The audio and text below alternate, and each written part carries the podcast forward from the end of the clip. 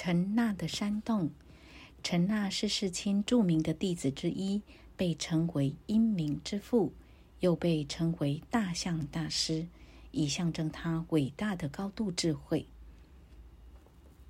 陈那对全部佛教经藏三藏非常精通，然后又从龙猛方丈那儿接受了发现自我的特别教法。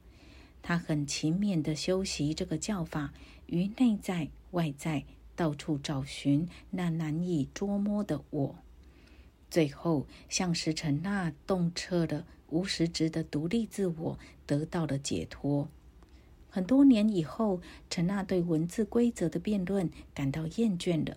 他认为自己对阴明学已经较有研究，于是退隐到布达瑟拉山浓密森林的一个山洞里，在那里开始禅修。几年后，这位隐士开始撰写一部论著。他总结了自己漫长生涯中担任教师、辩论师所阐释的精要微妙的论点。加上近期他自己内在的了悟，写成一部《极量论》。他以粉末在石板上注书，放在洞外。当他完成第一寄送时，大地震动，雷鸣和闪电自天而降。这位班智达知道这是飞翔吉祥的征兆，于是虔诚地向过去、现在和未来三世诸佛致谢，然后就外出化缘去了。这时，有一位具神通的外道先知，名叫昆利斯纳瑞西。他推测出这一次闪电、雷鸣和地震的来源，感到十分嫉妒，因为他许多年来也在请求诸神给他降临这样的吉兆，但是从来没有成功过。他偷偷的找到陈娜的山洞，擦掉石板上的寄送，然后消失于树林中。当这位佛教大师回来时，看到石板一片空白，他很奇怪，不知自己外出时发生了什么事。第二天，陈娜再度将他沈思周详的第一首寄送写好，但是当他化缘归来，同样的事又发生了。第三天还是这样，第四天，他在石板上写着。不论你是谁，这上面所写的并非玩笑，而是有崇高意义与重要性的作品。如果你不接受佛陀的教法，就来和我辩论吧。输的一方必须服从对方，并改变信仰。那夜他回来时，发现博学的瑞希坐在他的山洞里。